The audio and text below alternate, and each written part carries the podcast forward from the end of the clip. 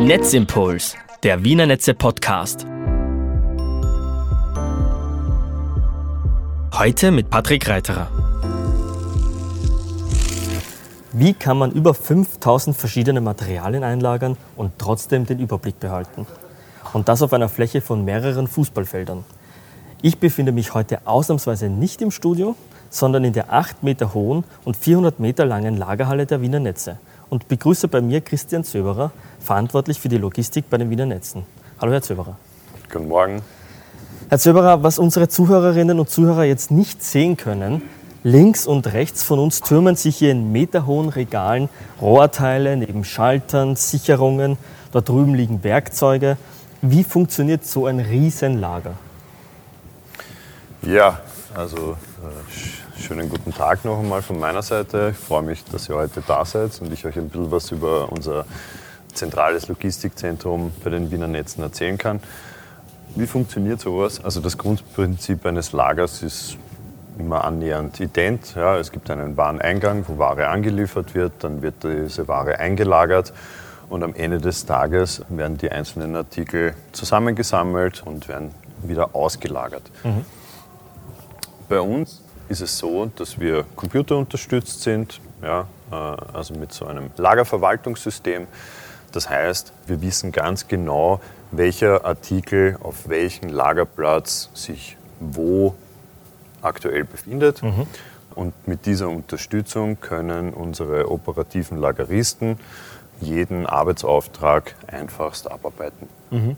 Kann man sagen, hier im Lager liegt wirklich alles. Also ihr habt das Toilettenpapier genauso wie die Stromkabel.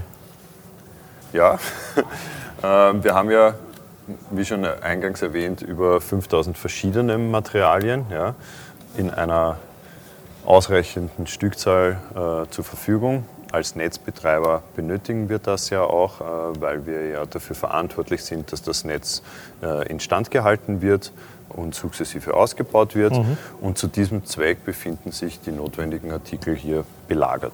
Ja. Jetzt habe ich schon gesagt, es sind über 5000 äh, verschiedene Materialien, die hier lagern. Und das sieht man dann auch, wenn man hier steht. Also es türmt sich bis zur Decke hoch. Wie funktioniert das? Es gibt sogenannte Hochkommissionierer, haben Sie mir im Vorhinein erklärt. Was genau kann man sich darunter vorstellen und darf man sagen, dass man als Lagermitarbeiterin und Mitarbeiter schwindelfrei sein muss? Also ich würde mal so sagen, das ist eine gute Voraussetzung, wenn man die diese Eigenschaft mit sich bringt. Ja. Im Prinzip ist es so, dass wir unterschiedlichste Werkzeuge und Hilfsmittel haben, um den Lageristen das Leben so einfach wie möglich zu machen. Und wie schon auch eingangs erwähnt, haben wir ja ziemlich lange Wege äh, zum Zurücklegen. Mhm. Zu diesem Zweck gibt es halt unterschiedlichste Arten von sogenannten Flurförderfahrzeugen. Mhm. Ja, von der einfachen Ameise, die man vielleicht kennt, ja, die Rodel, bis hin zu, zu eben so einem Hochkommissionierer beziehungsweise auch so einem Vier-Wege-Stapler. Jedes dieser Geräte ist halt für unterschiedliche Ein also Einsatzzwecke äh, geeignet. Bei uns ist es eben so, dass von der, vom Boden bis in die dritte Ebene der Kommissionierbereich ist. Mhm. Ja. Das bedeutet, dass von dort die Ware eingesammelt wird. Okay. Ja. Und zu diesem Zweck gibt es eben die Hochkommissionierer. Da fährt der Lagerist mit der Kanzel mit in die dritte Ebene zum Beispiel rauf mhm. und kann dort äh, direkt zugreifen auf die Ware. Im Gegensatz dazu, bei einer normalen Elektroameise ist es so, dass der Mitarbeiter hinter dem Gerät steht und nur die Gabel nach oben fährt und er kann nur die komplette Palette äh, zum Beispiel äh, entnehmen, muss die rausziehen aus dem Schwerlastregal, muss sie runterheben, kann dann die Ware entnehmen und muss sie dann wieder zurückstellen. Ist natürlich viel zeitaufwendiger, als wenn der Mitarbeiter direkt äh, mit seinem Fahrzeug, mit der Kanzel zu dem entsprechenden Lagerplatz kommt. Und im Bereich zum Beispiel der Langgüter, ja, also wo wir Rohre, also Kesselrohre, Kunststoffrohre, wo wir, wo wir äh, diverse Kupferartikel oder, oder äh, sonstiges gelagert haben, kommt eben der Vier-Wege-Stapler zum Einsatz, mhm. weil die Ware an sich auch vom Gewicht her wesentlich schwerer ist mhm. ja, äh, und, und äh, dadurch ist das Handling einfach einfacher. Genau, genau, da befinden wir uns gerade. Um uns herum sind ganz viele äh, lange Rohre Das stelle ich mir jetzt aber auch beim Einlagern total äh, interessant vor. Also wenn dann so ein großes, langes Rohr geliefert wird, wie findet das den Weg vom Lastwagen, nehme ich jetzt mal an, ähm, dann hierher? Da muss ich vielleicht kurz ausholen. Ja. Also wir sind in der glücklichen Situation, dass wir einen sehr großen Anlieferbereich haben. Wir mhm. haben zwei große Laderampen, an denen die LKWs anliefern können. Zum Beispiel ein Planen-LKW, der kann dann von der Seite geöffnet werden und dann können diese großen Artikel über die Seite entnommen werden. Beziehungsweise haben wir auch sogenannte äh, Dockingschleusen, wo große LKWs quasi mit ihrem Hinterteil andocken können äh, mit einer hydraulisch verstellbaren Rampe, die sich dann auf das jeweilige Niveau des Fahrzeuges also einstellen lässt. Mhm. Und dann wird mittels Handameise die, die Ware ausgeladen. Ja. Jetzt haben Sie schon erwähnt, die verschiedenen Fahrzeuge, die zum Einsatz auch kommen. Es düsen hier auch äh, regelmäßig die großen Gabelstapler herum. Es gibt auch eigene Fahrwege, es gibt markierte Gehwege. Also eigentlich könnte man sagen, es ist so ein kleiner Mikrokosmos, der nach Straßenverkehrsregeln funktioniert. Oder ist das übertrieben? Äh, nein, ist aber auch äh, wirklich notwendig, weil, weil wir tagtäglich so viele Artikel umschlagen, dass Sicherheit ein, ein, einen großen, hohen Stellenwert bei uns hat. Ja, dazu gibt es eben auch äh, diverse Sicherheitseinrichtungen, die wir, die wir hier ergänzt haben, wie eben schon erwähnt, die Fahrwege und Gehwegskennzeichnungen. Weil wenn ich äh, aus meinem Büro rauskomme, äh, dann, dann muss ich einfach Rücksicht nehmen auf den, auf den Verkehr, den wir hier haben. Ja? Und jeder einzelne Mitarbeiter und Mitarbeiterin äh, in unserem Team ist eigens geschult und dass sie sich eben hier bewegen dürfen. Externe Mitarbeiter, so wie ihr heute, dürft jetzt alleine hier nicht herumspazieren, mhm. weil einfach die Gefahr zu groß ist, dass hier irgendetwas passiert. Ja. Und in, in, sehr exponierten Bereichen haben wir, haben wir dann noch diverse Spiegel äh, montiert, mhm. unter anderem äh, in, in, Kreuzungsbereichen oder so, weil aufgrund der Regalanordnungen äh, es nicht immer gleich auf den ersten Blick ersichtlich ist, ob da jetzt vielleicht ein Kollege gerade um die Ecke kommt oder nicht. Und zusätzlich bei den ganz großen Geräten gibt es sogenannte Blue Spots, die leuchten am, am Fahrweg vor und hinter das Gerät. So ungefähr 10, 15 Meter äh, ist da einfach ein, ein großer blauer Punkt am Boden, damit die anderen Kolleginnen und Kollegen schon rechtzeitig erkennen können, ob da jetzt mhm. einer um die Ecke kommt okay. oder nicht. Herr Zöberer, was sind so die skurrilsten Dinge, die hier lagern? Wir haben schon erwähnt, Toilettenpapier zum Beispiel. Ja, also Toilettenpapier finde ich jetzt gar nicht so skurril. Das ist ja Alltagsgebrauchsgegenstand. Äh, was ich sehr witzig finde, ist, äh, dass wir Artikel haben mit, mit sehr witzigen Namen, also für mich zumindest witzig, äh, fällt mir spontan ein der sogenannte Reparator. Okay. Was darf man sich darunter vorstellen? ja, das wusste ich am Anfang nämlich auch nicht äh, und, und bin dem dann nachgegangen. Und in Wahrheit hat sich herausgestellt, dass das eigentlich nur eine, eine Gartenschlauchkupplung ist. Mhm. Ja, also wenn der Gartenschlauch ein Loch hat, ja, dann kann man den abschneiden, kann man das dazwischen stecken und er ist quasi wieder geflickt. Ja. Also jetzt sehr simpel erklärt. Aber offizielle Artikelbezeichnung ist Reparator. Das fand ich sehr amüsant. Ja. Was wird so am häufigsten ausgehoben bei Ihnen im Lager? Jetzt wahrscheinlich mal Stromkabel und Rohre, aber gibt es noch so Artikel, die, die sehr häufig ausgehoben werden? Ja, das ist, das ist spartenunterschiedlich natürlich. Ja. Wir haben ja auch in den Fachabteilungen die unterschiedlichen Spezialisierungen. Eben die Kolleginnen und Kollegen, die sich um das Gasnetz kümmern, die um das Fernwärmenetz und die um das Stromnetz. Und Deswegen variiert das natürlich pro Auftrag, je nachdem für welche Sparte eben die Artikel benötigt werden. So pauschal kann man das, glaube ich, gar nicht sagen, ob es da jetzt irgendwelche Artikel gibt, die im Speziellen sehr häufig ausgefasst werden. Ja. Es sind sehr viele Materialien, die tagtäglich ja. wahrscheinlich regelmäßigst ausgehoben und abgeholt werden. Absolut, absolut. Wir sind jetzt hier in der Materialausgabe angekommen. Hier holen sich also die Monteure ihre Werkzeuge, ihr Material oder ihre Sicherheitsbekleidung Und man sieht jetzt sozusagen einen Schalter, wo dann diese Sachen ausgegeben werden. Aber wie weiß denn die Kollegin, der Kollege hier im Lager, was der Mitarbeiter, die Mitarbeiterin sich abholt? Ja, da muss ich auch wieder einen kurzen Exkurs machen. Viele Leute kennen ja Online-Kataloge von diversen Anbietern. Ja, einen ganz markanten, wo es einen großen Fluss dazu gibt, kennt man wahrscheinlich. So ähnlich läuft das bei uns auch ab. Äh, sämtliche Artikel, die wir hier gelagert haben, sind in einem Online-Katalog abgebildet und die Fachabteilungen können diesen, also haben Zugriff auf diesen Online-Katalog und wählen sich die entsprechenden Produkte, die sie eben für die jeweilige Tätigkeit benötigen, dort aus. Mhm. Das wandert, so wie man es kennt, in den Einkaufswagen und erzeugt eine Bestellung.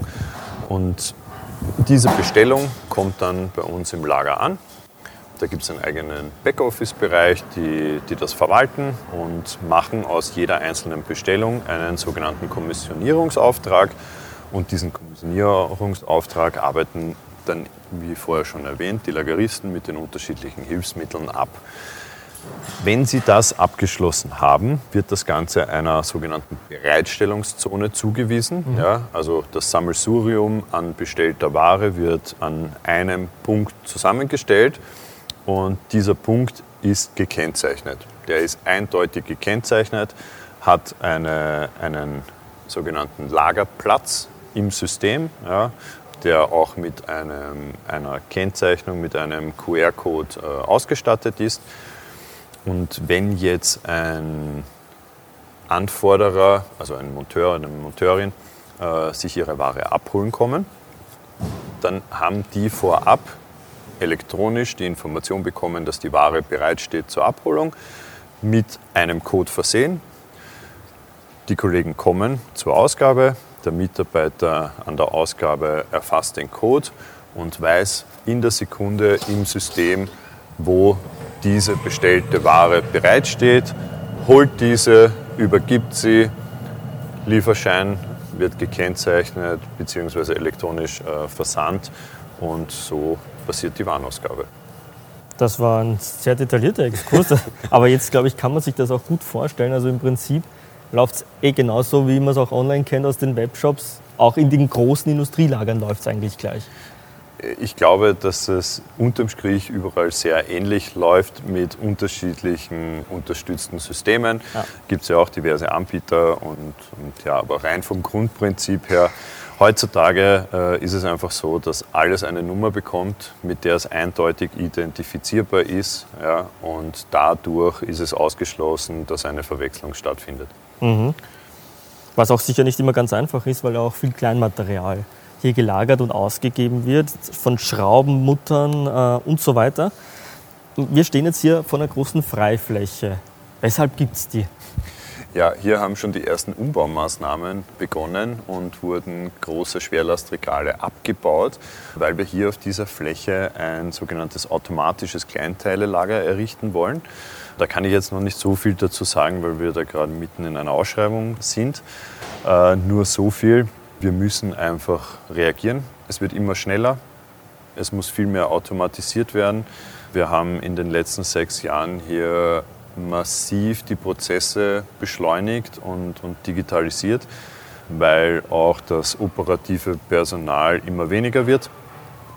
Und das ist einfach die Reaktion darauf. Ja. Mhm. Also hier ist eben geplant, dass zukünftig acht, also um die 8000 Plastikkisten, so kann man sich das in etwa vorstellen, ja, so mit einem Maß von 60 mal 40 mal 30 platziert werden und das auch wieder computerunterstützt. Äh, somit weiß das System zu jedem Zeitpunkt, wo sich welche Kiste mit welchem Artikel befindet. Und der Mitarbeiter muss nicht mehr Regale ablaufen oder mit irgendwelchen Staplern oder anderen Geräten lange Wege äh, zurücklegen, sondern steht an einer Stelle und das System bringt die Ware zum Mann. Also es, wir drehen einfach den Schritt um, Mitarbeiter zur Ware auf Ware zum Mitarbeiter und dadurch haben wir einen enormen Zeitgewinn und Effizienzgewinn. Wie kann man sich das genau vorstellen? Sie haben jetzt gesagt, das System bringt dann die Ware zum, zum Mitarbeiter, zur Mitarbeiterin. Ja. Das heißt, dass, sie, dass sich die Mitarbeiterinnen und Mitarbeiter das selbst abholen oder wird es trotzdem Nein, noch intern. von Ihnen ausgegeben? Das war in, also intern okay. aufs eigene Personal bezogen. Das heißt, die Lageristen stehen am Gerät mhm. und rufen den entsprechenden Auftrag auf. Und das System hat in der Nacht quasi schon vorsortiert und bringt dann im in etwa sieben Sekunden Intervall eine Box nach der anderen. Der Mitarbeiter, die Mitarbeiterin, die dort eingesetzt ist, braucht nur die entsprechende Stückzahl entnehmen. Die Box ist wieder weg und die neue Box ist schon da. Und dieses Gerät kann mir dann auch genau acht Schrauben, äh, zwölf Muttern oder also wirklich auf die genaue Anzahl hinaus die Sachen. Nein, das nicht. Dazu braucht man schon noch den Faktor Mensch. Okay. Aber grundsätzlich ist es so, dass wir nur vordefinierte Packungen ausgeben. Mhm. Na, wir sind sehr bemüht in Zusammenarbeit mit der Materialwirtschaft und, und äh, mit der Beschaffung, dass wir den, die kleinstmöglichen Gebinde schon einkaufen, mhm. ja, um dadurch einfach die Ausgabe so effizient wie möglich zu machen. Herr Zöberer, seit wann machen Sie diesen Job und was würden Sie sagen, muss man können, muss man wissen, um in Ihrem Team zu arbeiten? Also explizit diesen Job mache ich jetzt seit sechs Jahren oder ich bin jetzt im sechsten Jahr. Äh, was man dazu können muss, ist gut. Äh, ich würde sagen, ein, einen ein hohes Maß an sozialer Kompetenz, einen, einen gesunden Hausverstand, dann ist man schon ganz gut dabei. Ja. Aber im Wesentlichen muss man einfach gut strukturiert und organisiert sein, um, um diesen Anforderungen gerecht zu werden. Ja, was man vielleicht so gar nicht sieht, dass in so einem Lager ja auch viele verschiedene Berufe aufeinandertreffen. Also Sie haben schon gesagt, es gibt auch Leute im Backoffice, es gibt dann natürlich Leute, die hier die Waren verteilen und ausgeben. Wie groß ist so dieses berufliche Spektrum, damit so ein Lager dann funktioniert? Wie viele Rädchen müssen ineinander greifen? Ja, also was man da auf jeden Fall dazu sagen kann, ist, äh, dass das Anforderungsprofil massiv gestiegen ist, weil selbst Unsere operativen Lageristen haben vor zehn Jahren noch ganz anders gearbeitet, als was sie da, mhm. also wie sie das heute tun. Das heißt, die EDV-Kenntnisse äh, sind da massiv gestiegen. Wir haben das Glück, dass, dass bei uns eigentlich alle auf diesen Zug aufgesprungen sind äh, und, und das auch angenommen haben. Und ich sehe es ja tagtäglich, wie gut sie es umsetzen. Äh, wir haben mobile Geräte mittlerweile im Einsatz äh, und früher war alles auf Papier ausgedruckt, ja, beziehungsweise noch viel früher waren das noch handgeschriebene Zetteln. Äh, jetzt jetzt laufen die Lageristen mit einem Tablet herum, wo sie ihre Arbeitsaufträge drauf haben. Also da hat sich schon einiges getan, auch, auch was die Arbeitshilfsmittel betrifft. Ja. Also früher, wenn eine Lieferung kommen ist, ist hat Manpower gezählt. Ja, da ist das wirklich noch per Hand teilweise abgeladen worden. Heutzutage haben sie hochmoderne Joystick-gesteuerte Stapler, mit denen sie das machen. Ja. Also von dem Anforderungsprofil hat sich schon einiges getan. Und grundsätzlich ist es so, dass wir im Wareneingang haben, ja, wo wir die Qualitätsprüfung auch angesiedelt haben. Da ist natürlich ein hohes Maß an, an Material Kenntnis notwendig und erforderlich, um das ordnungsgemäß durchzuführen, weil wir einfach als äh, Netzbetreiber irrsinnig viele Artikel haben, die eigene Zertifikate haben, mhm. äh, wo, wo, Prüfungen äh, dahinter liegen, weil so ein, so ein wichtiger Bauteil einfach nicht ausfallen darf. Ja, und deswegen gibt es eine Prüfkette dahinter und entsprechende Bescheinigungen, sogenannte Atteste, die das eben gewährleisten, woher kommt der Rohstoff, wo wurde das gefertigt, wie wurde das gefertigt und so weiter. Gibt es hier einen 24-Stunden-Betrieb? Also was passiert, wenn im Notfall dann wirklich um 2 Uhr in der Früh dringend ein Kabel gebraucht wird oder ein Gasrohr? Ja, also ja und ja gibt es. Wir sind grundsätzlich 24-7 verfügbar. Wir haben äh, einen sogenannten Bereitschaftsdienst Das heißt, es ist immer ein Lagerist vor Ort, um eben im Störungs- oder Gebrechungsfall äh, die Ware bereitstellen zu können, weil man ja auch in solchen Fällen sehr schnell reagieren muss. Was ist das Spannende am Arbeiten in so einem Lager? Jetzt aus Ihrer Sicht. Ja, das Spannende ist, dass kein Tag wie der andere ist. Also das ist wirklich spannend. Das sind Tag für Tag neue Herausforderungen, teilweise mit etablierten Abläufen, die von jetzt auf gleich nicht mehr funktionieren, weil ein Systemupdate äh, gelaufen ist in der Nacht, von dem keiner gewusst hat und am nächsten Tag funktioniert irgendeine eine Maske nicht. Mhm. Und da sieht man dann, wie, wie abhängig man mittlerweile auch von diesen ganzen computerunterstützten Systemen ist. Wenn da etwas nicht funktioniert, haben wir oder ich im Speziellen das irrsinnige Glück, dass ich sehr viele erfahrene äh, Mitarbeiterinnen und Mitarbeiter habe, die auch trotz Systemausfall sämtliche Artikel eigentlich noch kennen und, und dadurch wir ja, den Tag aufrechterhalten können, sagen wir es mal so. Ja. ja. das Lager befindet sich nicht nur hier drinnen, sondern es gibt auch einen äh, Außenteil und genau dort werden wir jetzt hingehen, richtig? Ja, gerne. So, jetzt haben wir diesen Sprung nach außen gewagt und wie schon vorangekündigt, auch hier wird gelagert. Denn es gibt tatsächlich immer noch Gegenstände, die so groß, zu schwer für die Lagerhalle sind. Äh, was liegt hier alles? Erzähl mal Ja, was liegt hier? So wie schon angesprochen, alles, was nicht indoor Platz findet. Also wir haben zum Beispiel, da drüben liegen so isolierte DN 600er Stahlrohre für die Gasleitungen. Da hinten liegen Schachtdeckel für die Fernwärme. Da gegenüber liegen die Holzmasten für die Freileitungen, äh, also für die Kabeln. Mhm. Ja, und die Masten zum Beispiel äh, sind eben von 8 Meter bis 13 Meter äh, Länge je nachdem, wo halt das Einsatzgebiet ist. Und schon alleine aufgrund dieser Dimensionen äh, ja, muss das im Freien gelagert werden.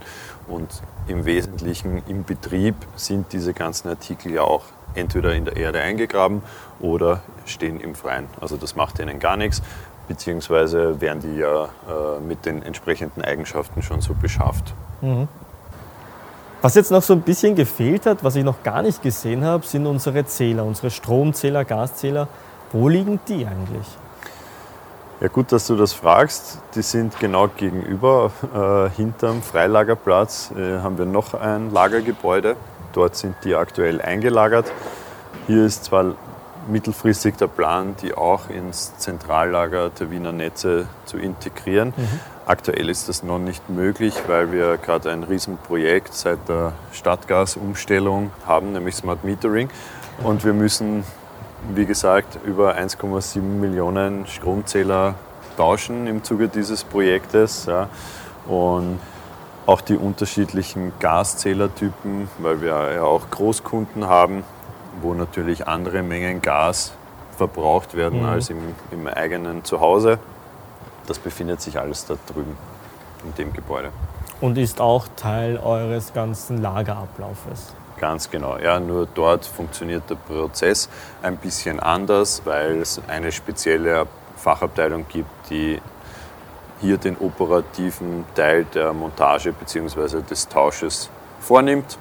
Und ja, Herr Zilberer, vielen Dank für das Gespräch. Wir sind am Ende angekommen. Ich wünsche noch äh, alles Gute, auch für das kommende Kleinmateriallager. Vielleicht bietet sich das ja dann wieder für eine neue Folge an. Ja, danke. Schön, dass ihr da wart. Es hat mich gefreut. Und vielleicht können wir das machen. Wenn Ihnen dieser Podcast gefallen hat, finden Sie die gesamte Reihe und weitere spannende Themen auf unserem Blog unter blog.wienernetze.at.